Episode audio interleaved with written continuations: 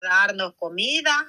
Y no solo eso, hermana, allá en la, en la puerta de la, en la entrada, en ese tiempo de la pandemia, yo no sé si es que estaban regalando comida, pero no faltaban dos cajas de fruta y verdura ahí en la puerta. Tanto que como aquí no se gastaba todo, solo somos cuatro, a la hermana que me cuidaba yo le decía, se me puede olvidar cuando yo estoy llorando, pero usted agarre la mitad de todo eso que viene y se lo lleva. Entonces no nos faltó nada, nada en todo ese tiempo. Pero después de eso vino el, el coronavirus. Yo recuerdo que llegó el, el coronavirus, pero antes de eso fue el diagnóstico. Eso del pie de él fue en febrero. Después llegó el diagnóstico de la muerte del papá de mi esposo. En medio de todo lo que estábamos pasando, el 11 de, de el 11 de julio lo internaron a él y ya para el 13 él había fallecido. Les avisaron que el papá había muerto y mi esposo bien desconsolado él y le decía, "Señor, Escuché la oración de él que le decía, Señor, ¿qué más falta, Padre Santo? Dame las fuerzas para seguir, Señor, porque ya siento, le decía, que me estoy debilitando. ¿Qué más falta? Solo dame esas fuerzas, es lo que te pido, le decía él. Y entonces el 13 de julio murió el papá de él. El 15 de julio diagnosticaron a mi madre con cáncer. Ya para eso llevábamos cuatro pruebas con eso del cáncer de mi mamá y que ella estaba bien triste. Y entonces decían mis hermanos, pero ¿por qué? ¿Cómo será esto? Yo les decía, solo Dios sabe lo que está haciendo. Él sabe. Yo nunca le pregunté a mi Dios por qué yo, porque hay gente que reniega. A Dios no le podemos cuestionar. A Dios no le podemos estar preguntando por qué yo. Si yo tengo más hermanas, Señor, ¿por qué a mí me diste esto? Yo nunca le hice esa pregunta. Yo nunca estuve renegando porque yo decía, Señor, ayúdeme, aumenteme la fe, ayúdeme, Señor, a pasar todo esto, fortalezcame. Eso es lo que yo le decía, pero nunca preguntaba por qué. Entonces la diagnosticaron a ella y ella, pues como toda gente que recibe un diagnóstico, el cáncer que le diagnosticaron era cáncer de seno. Y ella decía, pues no, no sé, me decía qué está pasando, yo no entiendo. Y yo le decía a ella, nunca le pregunte al Señor, nunca lo cuestione, nunca reniegue, porque Él mejor que nadie sabe lo que está haciendo. Y nosotros tenemos que aceptar. Mire, Job le decía, nunca le preguntó, Job nunca renegó, se postraba adorando. Job tenía una alabanza para el Señor. Job se mantenía íntegro, aunque la esposa le decía, maldice a tu Dios y muérete. Él le dijo, fatuamente has actuado. ¿Acaso hemos de recibir solo el bien de Él y lo malo no? qué palabra. Cuando yo estaba en, la prueba, yo leí ese libro de Job, yo lloraba al, al, ver cuánto sufría él. Es un poquito de lo que nosotros, vea, sufrimos. Porque lo que él sufrió, ninguno de nosotros lo aguantamos. Nadie, ¿verdad? Y como Dios conoce nuestra condición, Él se acuerda que somos polvo, dice el Salmo 103, y Él sabe que nosotros no vamos a resistir. Por eso nos deja una probadita de lo que Job sufrió. Entonces, cuando estábamos en medio de todo eso, que programaron la, a ella le programaron rápido la, la cirugía. A ella le hicieron eso, le, le mutilaron el seno izquierdo pero eso es lo que yo digo, ¿por qué a otra gente se lo, la operación la programan? Y aquí yo estuve un año, nueve meses en la prueba, pero es que Dios tenía todo en control y el tiempo de Dios es perfecto. Cuando Él dice hasta aquí va a llegar, hasta ahí llega la prueba. Entonces yo seguía con todo eso, hermano, y las hermanas que venían a cuidarme, ellas este, hacían un grupo de tres, venían ellas a dejar comida, limpiaban la casa, me ayudaban ahí, oraban, eh, tenían un tiempo de alabanza. Como yo ya no podía ir al culto, cuando ya estaba así, yo ya no iba. Era demasiado lo de andar en el carro, me lastimaba y para estar llorando allá yo decía no. Pero hacían el culto en línea. Me acuerdo que se hacía el culto en línea así y entonces ahí en línea yo me conectaba a escuchar, ¿verdad? Las alabanzas, el mensaje y todo. Pero lo que les quiero decir es que Dios estaba en todo, en los detallitos pequeños, ahí se glorificaba. Yo me recuerdo que un día que vinieron tres hermanas a, a dejar la comida, un día antes yo le estuve diciendo a mi esposo, ay, yo quisiera manguitos anda a comprarme mangos y me dice, no, yo no puedo, reina, me duele mucho el pie. Y yo le dije, sí, es verdad, te vas a lastimar, mejor reposar para que te sanes pronto.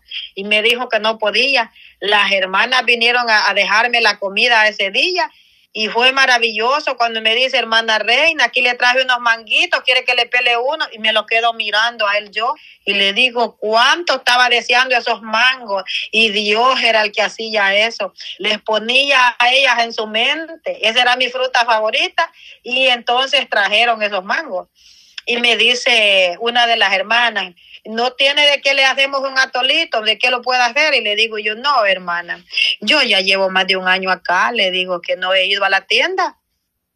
Es mi esposo el que compra, le decía yo, pero así tampoco, así como está él con eso del bien, le digo, no hemos ido. Prácticamente en la casa no había comida, pero Dios nunca nos dejó. Allí en la puerta venían a dejar comida y no nos faltó nada. Entonces, ese día las hermanas dijeron, pues vamos a ir a la tienda. Me voy a quedar yo, dijo una de las hermanas, para darle la comida a ella y cuidarla y vayan ustedes dos. Mandó a otras dos hermanas. Entonces dijeron ellas, sí, hay una tienda aquí cerca, sí, ahí está una a tres minutos, a cinco la otra. Vamos a ir a buscar a ver de qué le hacemos un atol, me dijo. Está bien, le dije yo, y se fueron. En lo que andaban allá, dice que pasaron buscando, sí trajeron para hacer el atol, pero cuando pasaron por las frutas y las verduras, miraron unos mangos. Y la hermana dice que esa es su fruta favorita, dijo, entonces voy a agarrar unos mangos, dijo, y los voy a llevar. Entonces en lo que estaban agarrando los mangos ahí, pasó ella por caja, la que traía las cosas para el atol, pasó adelante, ella dijo, voy a pagar esto, entonces ella se salió para ir a los mangos y dice que estaba esperando en la línea. Cuando ella estaba esperando en la línea, pagar los mangos, vino una persona que ella no la conoce, que ella lo miró ahí pagando, una Coca-Cola llevaba, dice, y dice que le dijo, mira, pon eso, yo lo voy a pagar. Y le digo, hermana, tú andabas el velo, le digo, no me dice nada. Yo no andaba a verlo, me dice nada, solo que él me dijo que lo pusiera, así es que pagó la Coca-Cola y estos mangos. Así es que Dios me dice, quiere algo, me dice con esto y se va a comer un mango, pero ya me dieron uno, no, me dijo, tiene que comer porque Dios ha mandado esto. Así es que les quiero decir que Dios, en cuanto a los alimentos, en cuanto a todo, estuvo ahí. Eso fue este, para el mes de el mes de septiembre es que Dios había pedido esos ayunos. Y voy a retomar esto que, lo, interrumpí ahí cuando estaba hablando de lo, de lo que Dios hizo en los tres ayunos que me quiso, me quiso matar Satanás, ¿verdad? Que el Señor lo reprenda. Entonces, para ese día que se entregó el ayuno, que fue el número siete, vino la otra prueba. No sé quién de todos los que vinieron a, a orar andaban coronavirus la cosa es que mi esposo amaneció mal ya y me dijo él, mira, me estoy sintiendo mal. Estoy sintiendo dolor en los huesos, estoy sintiendo mi nariz así. Le digo yo, no, mira, mis defensas están bajas, vete para el último cuarto, agarra tus cosas, por favor, le dije yo. No me vayas a contagiar, que yo no voy a aguantar con todo esto que estoy pasando y más coronavirus encima, no, le dije. Así es que se fue al último cuarto y yo dije, me voy a encerrar, qué difícil es estar encerrado uno. Y yo eso fue lo que hice, cerré mi puerta ahí para que no entrara y entonces me dijo él, vamos a irnos a hacer la prueba y le digo yo, pero yo no puedo andar con ustedes porque yo le digo me siento bien, ya las niñas comenzaron con fiebre también. No me dijo vamos a irnos, vamos a poner máscara todo y vamos a ir a hacernos la prueba. Entonces, para ese día que hicieron la prueba, salieron positivos ellos los tres. Y yo salí negativa. Y yo venía feliz porque dije yo, Señor, eres grande y maravilloso, Padre mío, bendito. Me has librado, le dije yo, de, de, de esa enfermedad, porque yo ya no aguanto con todo esto. Bueno, yo me sentía bien. El Señor es tan bueno, maravilloso, que a mí no me dejó sentir ningún malestar de eso. Yo no sentía dolor en los huesos, yo no tenía fiebre, yo no tenía nada, ni gripe, ni nada. A ellos los tres sí. A las niñas por lo menos un día pasaron tiradas, acostadas ahí, pero el siguiente día una de ellas no perdió clase, aún así como estaba, recibió las clases en línea, pero la otra se sentía mal. Entonces, así como yo estaba, este, porque ya en el tiempo de coronavirus, cuando ya estaban positivos ellos, ya nadie podía entrar a la casa. Nadie podía entrar porque la hermanita que me cuidaba, yo le dije, no vaya a venir, le hablé. Están positivos las niñas y mi esposo, no se vaya a venir, porque yo sentía que era maldad no avisarle y que si viniera a contagiar ella aquí. Entonces le dije, por favor, no vaya a venir, ellos están positivos, yo estoy negativa, pero voy a cuidarme, le dije, me voy a encerrar y cuando yo salga aquí voy a andar máscara, así hacía yo, andaba con máscara aquí en la casa y a ellas cuando salían a, a traer su comida, porque yo les decía, van a su cuarto a comer, gracias a Dios ellas estaban juntitas, como ellas estaban positivas, compartían cuarto, lo duro era para mí con dolor y encerrada en un cuarto, no está fácil. Y yo lloraba pidiéndole al Señor, pidiéndole al Señor porque ya mi esposo se pasó dos meses sin trabajar y ustedes saben que aquí, ¿verdad? En este país hay que trabajar porque los biles no esperan. Si no se paga la luz, la cortan. Si no se paga el agua, igual. Entonces ese día que yo estaba tan angustiada, eso estábamos ya como en, como en octubre, últimos días de septiembre, cuando todo eso estaba pasando. Entonces, pero en noviembre fue mi cirugía, pues en octubre fue, cuando mi esposo me dice, van a desconectar la luz. Y le digo yo, no, no puede ser. Sí, me dijo, porque él había pasado dos meses sin trabajar y ya no le daban otra extensión más. Se había pagado el agua y todos los otros biles, pero la luz no la he podido pagar. Eran casi 300 dólares que habían de los dos meses de luz. Entonces él me dijo, nos comunicábamos, él me hablaba y, y allí estaba hablando por teléfono de un cuarto a otro. Así es como nosotros hablábamos, porque yo tenía miedo que me contagiara. Y él me habló y me dice, van a desconectar la luz, ¿tú crees? La luz no se ha apagado, me dice. Mañana desconectan la luz. Y yo le dije, mira, no te preocupes, le dije que si Dios está con nosotros, nada de eso va a pasar, la luz no la van a desconectar deja, le dije yo, todas esas preocupaciones, déjaselas a él, le di, que él hará lo que tenga que hacer, le di, pero no la va a cortar, tranquilo, ya tú verás. Y cuando yo colgué le decía, Señor, ayúdanos, porque este calor, le decía yo, está terrible, y si el aire acondicionado no trabaja, y yo con este dolor y todo, no vamos a aguantar. Encerrado este cuarto acá, porque pues yo estaba con miedo ahí y entonces yo le dije a Israel, no voy a aguantar este calor aquí encerrado. Tú sabes cómo está de caliente afuera, Señor mío bendito. Y así, pero yo le dije a él, tranquilo, nada de eso va a pasar. Y para la honra y gloria del Señor, en la tarde, hermano, este, un hermano llamó a mi esposo. Él le dijo, hermano Noel, ¿está usted en su casa? Le dice él, sí, hermano, aquí estoy. Fíjese, le dijo que quiero pasar. No voy a entrar, le dijo, porque yo sé que su esposa tiene baja sus defensas. Yo no voy a entrar, le dijo, aquí voy a afuera. Le dijo, salga para poderlo ver, le dijo. Entonces le dijo, él está bien. Salió mi esposo allá y para la honra y gloria del Señor, lo que tenía que pagar de luz, el hermano se lo trajo. El Señor me estaba inquietando, le dijo que yo le diera, le dijo esta esta ofrenda y aquí está. Y entró y me dice, mira, voy a ir, me dice, a hacer el depósito al cajero para poder pagar, me dice, y le digo, yo ya viste, Jehová es grande, maravilloso, le dije yo, Él está con nosotros, Él está, le dije ahí, y nunca nos ha dejado. Entonces se pagó la luz, se hizo todo eso, pero a nosotros nunca nos faltó nada, absolutamente nada. Y en todo ese tiempo nosotros estábamos ahí, esperando y confiando en Él. Allá me tocaba, me tocaba a mí un chequeo y yo los había pospuesto porque yo le decía a él, yo no voy a ir. Tengo un chequeo acá, pero yo lo que voy a hacer es no contestar el teléfono. Y me llamaban del hospital y yo no contestaba porque si yo les digo que tienes coronavirus, a lo mejor me van a internar a mí y yo no quiero estar en un hospital, le decía yo. Entonces me decía él, ¿cómo vas a hacer? No voy a contestar, que llamen y llamen y yo no me voy a presentar ahí. Entonces, pero hubo un día que me, una hemorragia fuerte ese día. Eh, yo varias veces me presenté a, este, a, emergencias por hemorragias, pero no había sido tan fuerte como ese día. Ese día yo me senté en una almohada porque me lastimaba el sofá, me senté ahí y cuando yo me senté y vine a ver, aquella almohada estaba empapada de sangre ya. Y yo le grito a él y le digo, ven, llévame al hospital, ve a dejarme allá.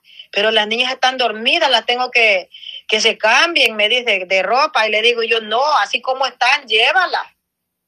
Háblale, le digo yo, que se vayan al carro así, si no los van a dejar entrar, porque en la pandemia no dejaban entrar a nadie. En la pandemia no estaban dejando entrar a nadie, entonces yo le dije eso a él, solo me vas a dejar en la entrada ahí las enfermeras y todo me van a atender, ustedes solo me bajan, así fue. Pero yo ya entré allá más muerta que viva. Entonces cuando yo iba con toda esa angustia y todo que ya sentía que me iba, me atendieron, me hicieron transfusión de sangre, me hicieron firmar un papel porque existe un riesgo mayor, me va a firmar acá porque hay un riesgo de que se pueda contagiar de SIDA, que se pueda contagiar de hepatitis y del coronavirus que está ahorita presente. Y le dije yo, doctor, ¿tengo otra opción yo? No me dijo ninguna. Esta es la única. Pues bueno, doctor, haga lo que tenga que hacer. ¿Y qué necesito hacer yo? Firmarme. ¿A dónde le firmo? Le digo, y, y eh, firmé ahí y me dijo, voy a, voy a esperar 45 minutos, te queda, deme algo para el dolor, porque yo gritaba de dolor y me dice, no, Primero me dice, voy a ir a purificar la sangre, va a estar en laboratorio 45 minutos purificándose y luego vamos a venir a hacerte la transfusión.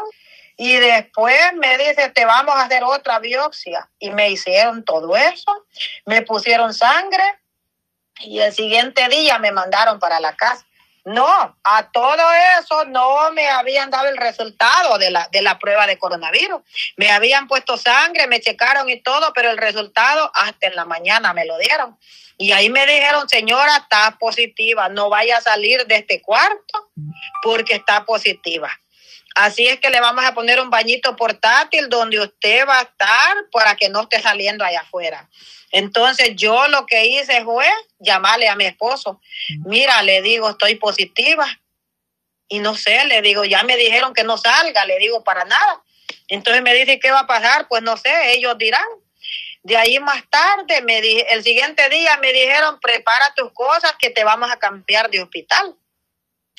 Y quiero decirles que yo ese hospital especialistas en cáncer tenía tantas ganas de que me operaran ahí porque ese es el hospital especialista en cáncer, ese hospital Anderson. Entonces, pero no se pudo porque la aseguranza mía no cubría esos gastos. Bueno, cuando me dijeron te vamos a cambiar de hospital, yo le dije, ¿y para dónde voy? No sé, me dijo la enfermera. Yo lo que sé es, me dijo, que te van a cambiar de hospital, me dijeron que te avisara que te vas a ir de acá. Y comencé yo a listar mis cosas y le puse un mensaje a él, ora por mí, porque me van a cambiar de hospital, no sé para dónde me llevan, le di. No sé para dónde me van a llevar, le dije, pero pedíle a Dios y yo cuando esté en el otro hospital te aviso a dónde estoy. Cuando me sacaron en la camilla, mi sorpresa fue de que ese hospital donde yo quería que me operara es el que había dado ayuda, porque el hospital donde, donde me estaban tratando a mí, ya las camillas no alcanzaban. Era mucho el que estaba ahí ya con, con coronavirus. Todas las camillas están ocupadas y aquí no te puedes quedar, como aquí estás en emergencia. Y en la emergencia solo es para checar, para diagnosticar. Y luego todos los otros cuartos del hospital no había espacio para nada hasta en los pasillos habían puesto camillas con unas cortinas así, pero en los pasillos habían camas donde estaban atendiendo ese día.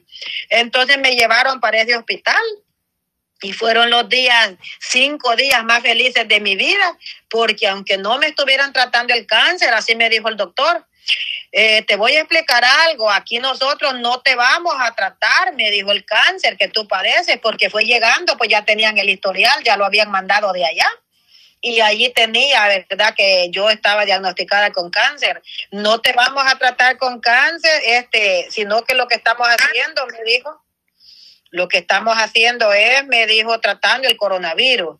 Así es que vamos a necesitar una firma. Me explicaron todo eso, que en un momento que tú ya no puedas tomar decisiones, necesitamos un familiar tuyo para que tome, me dijeron, este, para que ellos se encarguen, me dijo, de tomar decisiones en tu lugar. Va a llegar un momento en que tú ya no puedes hablar, me dijo, ya no puedes pensar y necesito, me dijo un familiar. Y le dije yo, no, pero el doctor solo hablaba inglés y yo es poco lo que podía entender y hablar con él. Yo llamé a mi esposo, pero donde andaba él trabajando no había señal. Entonces, como no había señal, vine yo y, llamé a, a, uno de mis hermanos. Y mi hermano me dice, no, lo que está diciendo él es que necesita que uno de nosotros, me dice, un familiar más cercano, me dice, firme y tome las decisiones, porque dice que va a llegar un tiempo en que te van a entubar, que te pueden hacer esa, ¿cómo se llaman esos de choques eléctricos? Resucitación, no sé cómo le llaman a eso, pero que te van a hacer todo eso. Y le digo yo, decirle al doctor que yo tengo un Dios de poder que no me va a dejar pasar por ahí. Yo tengo un Dios de poder y eso le dije, yo no lo voy a necesitar. Yo estoy en sus manos, le dije, y yo no voy a ver nada de eso, pero que me dé a dónde voy a firmar, le dije, porque yo tengo la certeza que Dios está conmigo. Entonces le dijo todo eso y le dijo, oh, qué bueno que tiene fe. Pero lo de ella es grave sobre el cáncer, ahora coronavirus. Entonces, este, dile que firme y me dieron donde firmar ahí. Allá me estaban examinando estaban llevándome un montón de pastillas que me daban y esas pastillas que me daban incluían vitaminas, este, pastillas para el dolor y me dieron una pastilla que era para 12 horas, yo andaba sin dolor. A las 12 horas me daban otra y yo estaba feliz. Yo decía, gracias Señor, porque solo en este hospital he encontrado, le decía, la calma, en los otros lugares no me ayudan. Pero bueno, allá pasaban y la enfermera abrió una ventanita así en la puerta, una cortinita que se, que se abre y me decía ella así con el dedo si estaba bien. Si estaba bien, yo tenía el dedo así para arriba y cuando te sientas mal, nomás le vas a hacer así. Entonces ella pasaba por allí, este, las horas de guardia que le llaman ellos en la noche y en la mañana pasaba ella y me hacían así con el dedo y yo les contestaba igual, o sea que yo nunca me puse mal, ni se me tapó la nariz, ni me dio fiebre, ellas se sorprendían. Allá al quinto día, el cuarto día llegó el doctor en la tarde y me dice, tú no tienes nada, así como tú estás, te vas a ir a tu casa y yo les suplicaba que no me mandara porque ellos habían controlado el dolor. Ese dolor lo habían controlado con esas pastillas 12 horas, yo estaba feliz y otras 12 horas me daban otra pastilla y así. Entonces yo le decía, no doctor, no me mandes para la casa, por favor, por favor. Yo no amo los hospitales, yo nunca me ha gustado estar ahí pero ese hospital que Dios me permitió llegar, una atención, pero de lujo, todo aquello muy bonito. Desde la mañana que había comida, todo el día puedes llamarme, decían, para pedir tu comida. Todo el día puedes estar, me decían, comiendo hasta las nueve y media de la noche que cerraban la cafetería.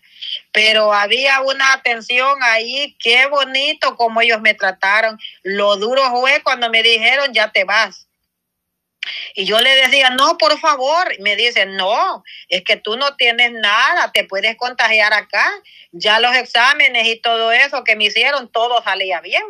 Entonces la honra y la gloria sea para Dios, porque a los medios, ¿verdad? Decían todo esto, que las personas con enfermedades crónicas como diabetes, con cáncer, eran más vulnerables que eran las personas que estaban muriendo. Infundían ese miedo a la gente para que el que estaba con enfermedades así se pusiera mal. Entonces, cuando la, la presión de ellos se subía, es cuando la gente tenían que entubarlo. Como que eso que ellos transmitían es lo que hizo que mucha gente murieran. Pero ese día que yo empecé a tener miedo, yo le dije a él, tomé el control de mi vida. Ese miedo no viene de parte suyo, porque Dios lo que hace es dar una paz. Él dice que da su paz no como el mundo la da, ¿verdad? Entonces él lo que transmite es paz, no miedo. Yo le decía eso, quíteme este miedo. Quíteme este miedo porque esto no viene de parte suyo. Cuando hay miedo en la vida de uno, es Satanás el que está tratando, ¿verdad? De angustiarlo. Entonces ese día que me dijo que yo me tenía que venir a casa, yo le decía, pero me van a dar medicamentos para llevar a la casa y me dijo, no, no podemos porque estas pastillas en primer lugar son prohibidas. Estos narcóticos y opioides no se pueden llevar para tu casa. Te voy a dar para tres días y le digo yo tres días, pero pasados esos tres días, ¿qué va a pasar conmigo? Me dice, no sé, vas a ir donde tu doctor y le vas a decir que te ayuden, porque yo no voy a poder hacer nada por ti. Y así fue pasaron aquellos tres días y yo ahí seguía con el dolor. Pero ya ese día que me tocaba un chequeo, faltaba una semana para la operación, me hicieron ir allá para explicarme lo de la anestesia, explicarme cuándo, cuándo iba a ser la operación. Me dijeron ellos que, que me iba a tocar el 5 de noviembre y yo andaba en el chequeo ese día, pues programaron todo eso y ya cuando yo venía para la casa, surge otra vez una hemorragia tremenda. Todo el asiento del carro se había llenado de sangre. Todo el asiento del carro. Y yo le digo a, mi esposo, ay, no, no te preocupes, te voy a dejar allá y luego voy a ir, me dice, a que me le den champú a este carro y los voy a lavar. Pero lo que yo les digo es que llegué allá y me tuvieron que poner sangre otra vez porque la pérdida de sangre era tremenda. Pero volvieron a poner sangre, como tres transfusiones de sangre yo recibí. Y yo decía, reprendo todo, toda cosa que digan ellos, que todo riesgo de contraer sida, hepatitis y lo que fuera. En el nombre del Señor yo voy a estar bien. En el nombre del Señor a mí no me va a pasar nada de eso. Y haga lo que tenga que hacer y ahí. Entonces ahí me han estado chequeando para ver qué hay y nada, mis órganos están bien, mi sangre está bien y esos exámenes que han hecho para ver cómo está el, la operación, todo está bien. Entonces programaron para el 5 de noviembre esa cirugía, programaron esa cirugía y mientras yo esperaba, esos dos, tres días antes de esa cirugía, el dolor era más fuerte, más fuerte, lo cual yo tenía que gritar yo gritaba de dolor de día y de noche, yo sufría. A veces tenía que morder mis dedos para que no, mis niñas y mi esposo no se despertaran con eso. Pero en todo ese momento yo tenía la fe y yo seguía esperando en Dios. Yo decía, Él va a estar aquí. Hasta el momento que me metieron a la cirugía, yo le dije a mi esposo, fíjate, yo siento, le dije que Dios en el último momento Él va a llegar, me va a sanar y no va a haber, dije, necesidad de la operación.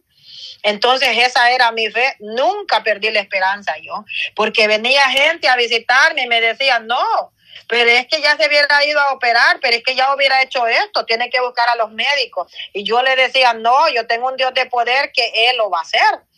Y pues cualquiera dirá, no, pero fueron los médicos que le ayudaron. No, pero es que Dios no ha obrado aquí está la misericordia de Dios, porque los millonarios tienen tanto dinero, ¿verdad? Y la vida no la pueden comprar.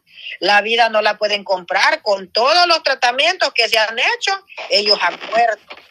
Entonces la misericordia de Dios está siempre con nosotros. La misericordia de Dios estuvo ahí cuidando uno a uno de los pequeños detalles, hasta teniendo el cuidado de lo que yo iba a comer, de todo lo que pasaba, allí estuvo Dios. Lo que pasa es que tenemos que pasar por el desierto, tenemos que ser probados, tenemos que pasar por esa mesa del alfarero. Porque allí en Jeremías encontramos cuando le dijo, ve a la mesa del alfarero. Y allí Dios le dijo que fuera, porque eso es lo que va a hacer con nosotros, pasarlo cuando algo, ¿verdad? Hay algo que Él quiere quitar en uno. O hay un propósito, ¿verdad? Que Él quiere usarnos para su gloria. Él quiere usarnos como testimonio. Y Él quiere llevarnos más allá, que llevemos palabra, porque Dios puede hacer eso en un instante. Aquellos hermanos que están enfermos, yo les digo, no pierdan su fe, esperen su milagro, porque Dios va a obrar. En la Biblia encontramos sanidades al instante. ¿Cómo le decía? Toma tu lecho y, anda al, paralítico. Él ordenaba, ¿verdad?, a que los demonios salieran al instante. Él sanaba cualquier enfermedad. Él resucitaba a los muertos. ¿Cómo le dijo a la niña? Talita Kumi, ¿qué le digo? Te digo, levántate, niña, a ti te digo. Pero también hubo algo que él hizo. Él preparó lodo y saliva para el ciego. Lo mandó a lavarse. Entonces, él puede hacer las cosas al instante como hace cosas así. Que nosotros quisiéramos que lo sanara él, que no nos dejara pasar por el quirófano pero como él sea, él hace las cosas a su manera, no como nosotros queremos. Entonces es bien importante entender esto que tenemos que dejar que Él haga su voluntad, decirle, Señor, aquí está mi vida, haz como tú quieras. Porque también allá a, Ezequiel, ¿verdad? Le pusieron un cataplasma de higo. Fue Isaías y le dijo, ponte esto, le dijo sobre la llaga. Y así fue. Dios podía hacer eso sin utilizar higos. Dios podía sanar al ciego sin utilizar lodo. Pero ¿qué es lo que viene diciendo el ahí? Que Él va a obrar de las dos maneras. Él pudo haber hecho, ¿verdad?, la sanidad al instante, pero ¿qué es lo que quiere Él? Que nosotros dependamos de Él, porque también en la Biblia encontramos a Asa. Dice que Asa enfermó, pero Él fue a buscar los hombres primero. Y eso ofendió a Dios, porque no confió en Él, sino que se fue a buscar los médicos primero. Entonces nosotros debemos ponerlo a Él en primer lugar, decir, Señor, aquí estoy. Ahora, cuando Él va diciendo, vas a ir al médico, es porque primero lo hemos puesto a Él. Porque yo todo ese tiempo esperé y creí firmemente que Él me iba a sanar. Mi fe era grande y sigo pensando que Él puede hacer cualquier cosa, hasta de la muerte, ¿verdad? Puede levantar a alguien. Mis hermanos que están oyendo ahorita, ellos tienen que seguir esperando en Dios, tener esa convicción Pucha, así lo dice Hebreos 11. Es pues la fe, la certeza de lo que se espera, la convicción de lo que no se ve. A ese milagro decir gracias, porque eso me dijo un día también. Es duro cuando yo estoy llorando. Me dijo, no me pidas más, dime gracias. Es difícil cuando necesitamos de Él, pero dice, ya no me pidas más, dime gracias. Y yo qué tenía que hacer? Cantar, gracias Cristo Gracias, Cristo. Es difícil estar diciéndole gracias cuando no miramos algo, ¿verdad?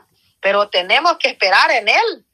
Entonces, la otra parte de la cirugía, yo la voy a dejar porque también allí estuvo Dios conmigo y sucedieron cosas maravillosas. Eso lo voy a dejar para una segunda parte, pero quiero cantar esta alabanza.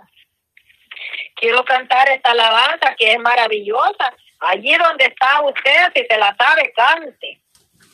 Al meditar, Dios mío, en las cosas que me has dado, el corazón se inflama, turbado de emoción, pues no encuentro palabras con que expresar mi Cristo, y agradecimiento de mi alma para ti. Cambiaste tú mi vida, me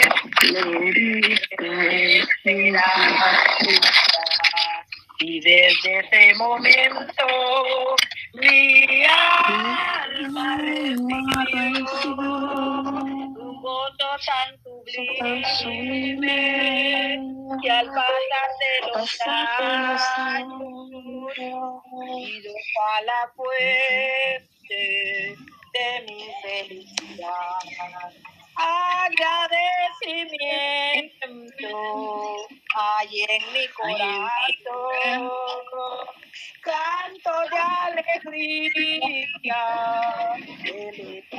Buenas tardes. Gloria a Dios, sí Señor, poderoso Jesucristo. me ha dado y en agradecimiento y en agradecimiento le sirvo a mi Señor. Las veces que las pruebas has puesto en mi camino, en vez de ser derrota, ha sido bendición, pues ni por un momento tú me has dejado solo. Y así tu santa mano ha sido mi sostén. Permite que mi vida yo ponga por servirte.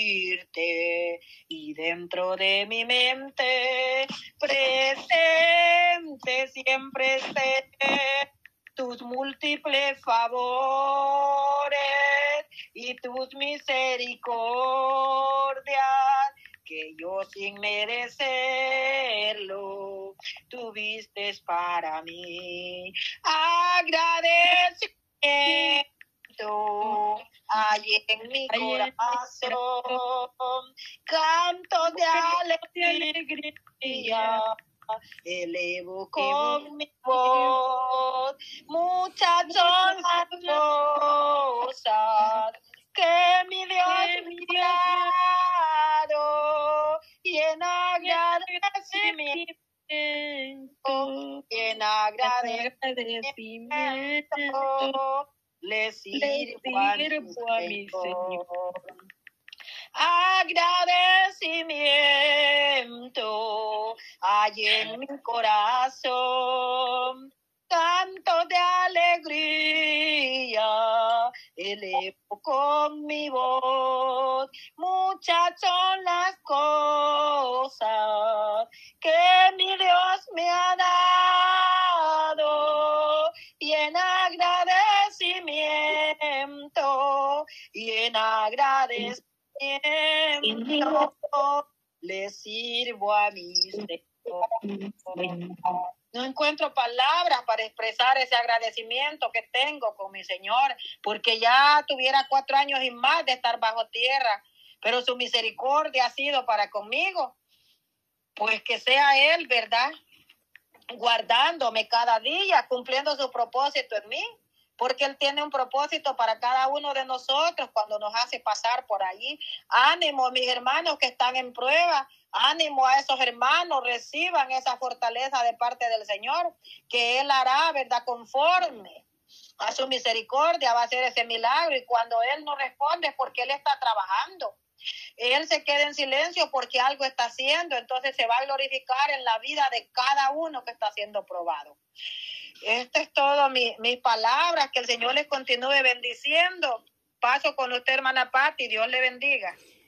Amén, amén. Gloria a Dios, poderoso Cristo, bendito sea Dios, hermana, reina, que el Señor siga bendiciendo su vida y poderoso testimonio, ¿verdad? De cómo Dios eh, ha obrado, eh, eh, obró en, ese momento de dolor, de prueba de tribulación, porque lo que dice mi hermana es bien, es una realidad, es bien difícil estar en el proceso y estar adorando. Y algo bien importante, que podamos alimentarnos de la palabra del Señor, de alabanza, eh, pedirle al Señor, ¿verdad?, a sabiduría, porque a veces nosotros decimos, no, no puedo memorizarme la palabra, pero la palabra, hermana, es el pan, es el sustento, e, es, lo que nos vivifica en esos procesos, como mi hermana lo comentó ahí en su testimonio. Y esto, hermana, es una parte, ¿verdad?, del, proceso de ella durante la enfermedad que, de cáncer, donde Dios le sanó y es sobreviviente.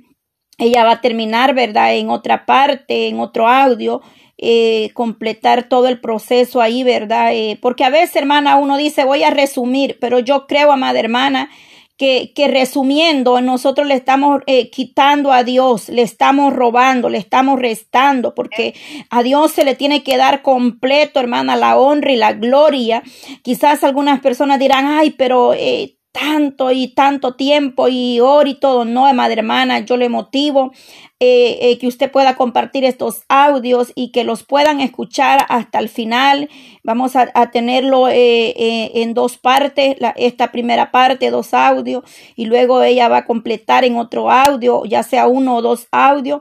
Pero lo importante es que esa fe crezca en cada una de nosotros. Quizás tu proceso es diferente Quizás tu lucha sea diferente, quizás tu diagnóstico es diferente, pero hay un Dios todopoderoso que así como estuvo con mi hermana Reina, ha estado con muchos a los que les ha dado la victoria, a muchos que han visto la respuesta, otros que están luchando, están postrados en una cama, en un hospital, eh, con diferentes diagnósticos pero hay que poner la mirada, la confianza, no en el hombre, sino en Dios, porque el, único que puede obrar y hacer las cosas maravillosas sin importar la condición en la que tú te encuentres. Quizás tú digas, oh, lo mío es ansiedad, lo mío es nervio, es estrés, es, desánimo, lo mío es, es, otra cosa, pero lo importante aquí es que es el mismo Dios, el mismo doctor por excelencia, él puede obrar así como Él le dio eh, nuestro Señor Jesucristo, le dio voces a Lázaro y dijo, Lázaro, sal fuera. Y aquel hombre salió, amada hermana, para Dios no hay nada imposible. Él tiene el poder, la autoridad de hacer nuevos tejidos, órgano nuevo. Para Dios no hay nada imposible. Yo, yo estaba escuchando ahí eh, muy atentamente. Eh, me gusta mucho prestar atención siempre a lo que es la palabra, los testimonios, porque ahí el Señor nos viene hablando. Eh, nos viene fortaleciendo, como ella dijo, lo que Job pasó no se compara con lo que nosotros a veces tenemos que pasar en esta tierra, pero lo importante es que esa fe crezca en tu vida cada día, hermana.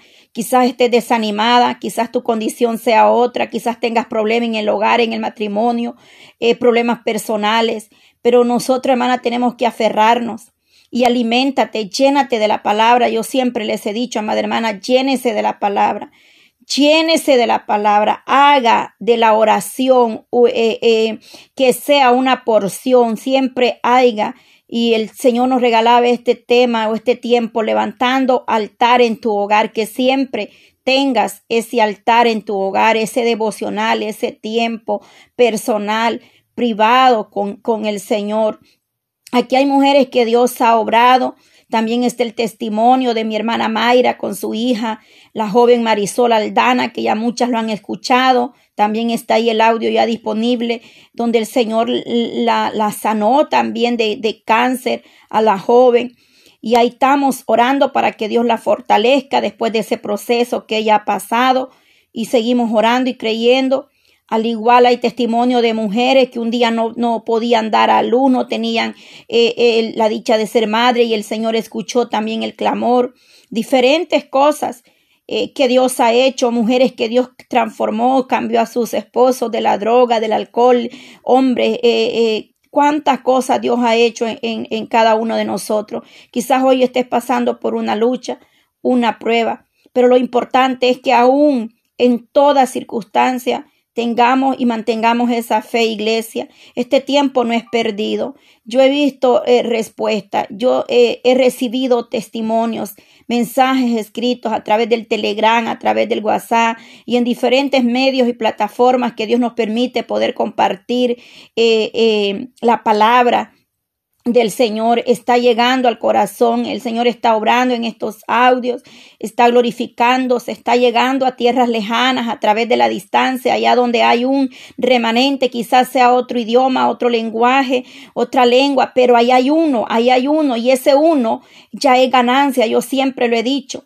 Las naciones árabes, allá en, en Indonesia, Nigeria, África, eh, tantos países, Sur Corea, Norcorea, donde no hay libertad de expresión, donde no pueden eh, estar como nosotros estamos, pero ahí hay uno que está escuchando, está buscando la misericordia de Dios. Así es que yo le motivo a que no desmayemos, sigamos adelante, orando. Todas, todas tenemos lucha de diferentes eh, áreas pero no, no suelte la oración, no deje de clamar por sus hijos, por su salud, creyéndole al Señor, poniendo todo en las manos del Dios eterno. Vamos a, despedirnos, vamos a orar y nos les motivo esta tarde a poder eh, seguir, ¿verdad? Con la oración de esta tarde. Nos vamos a poner de acuerdo con mi hermana Reina para que eh, pueda ella continuar y, eh, el, testimonio de su sanidad de cáncer, eh, qué día lo vamos a poder hacer. Así es que seguimos adelante, amada hermana. Comparte esos audios. Esto es gratis, completamente gratis. Usted lo puede compartir, reenviarlos. Si, si necesita los otros testimonios, hay muchos testimonios que se han dado. Este es el testimonio de mi hermana Rosa Ulloa, este es el testimonio de mi hermana Adelina, eh, de muchas más mujeres, de mi hermana Marianela, cómo Dios restauró eh, su matrimonio. Eh, muchas, muchas mujeres que Dios ha obrado de gran manera. En, la vida, en el matrimonio, en la salud, en, en, en muchas áreas. Así es que el testimonio de mi hermana Maribel, cómo Dios la, la, la, ayudó desde jovencita en su situación, cuando ella se apartó del Señor. El testimonio de mi hermana Noemí Morataya, cuando también ella eh, se enfermó del, del, del COVID y se puso bien mal. Y muchos más testimonios que están ahí disponibles para la gloria y la honra del Señor. Así es que vamos a orar todas juntas para entregar este tiempo especial eh, en la presencia del Señor. Mm, gloria a Dios. Amén. Sí, hermana Marianela, hay muchos testimonios de los que Dios ha hecho en nuestra vida. Yo he compartido alguna parte de mi testimonio también desde mi niñez, eh, cuando mi mamá desde los cinco años quedamos sin mamá y el testimonio también que Dios hizo se glorificó en la vida de, mi hija Tatiana, mi nietecito, y, es mucho, hermana, yo tengo mucho que contar, eh, que poco a poco ahí eh, lo vamos mm, eh, hablando, ¿verdad? Conforme el Señor nos va dando. Así es, tiene el testimonio, dice, Sí, en, en, en el hogar nosotros también Dios se ha glorificado. Eh, en nuestras vidas. Con mi hermana Marianela estuvimos trabajando en el mismo ministerio casi por, creo que por siete, ocho años, algo así, y tenemos mucho testimonio junto con mi hermana Marianela de las cosas grandes que Dios ha hecho, sanidad y muchas cosas más que el Señor ha hecho. Y la gloria es para Dios, toda la gloria es para Dios siempre, amada hermana.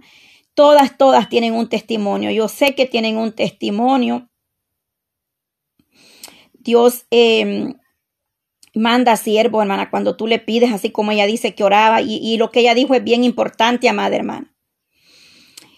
Eh, cuando nosotros tenemos algo bien importante, respuesta, confirmación, es bueno hablarla. Por eso yo siempre le digo, y mucha gente lo que uno dice a veces lo toman como, ay, esta está loca, esta se cree mucho, está aquí. Es importante que nosotros intercedamos en, en voz alta con voz al cuello.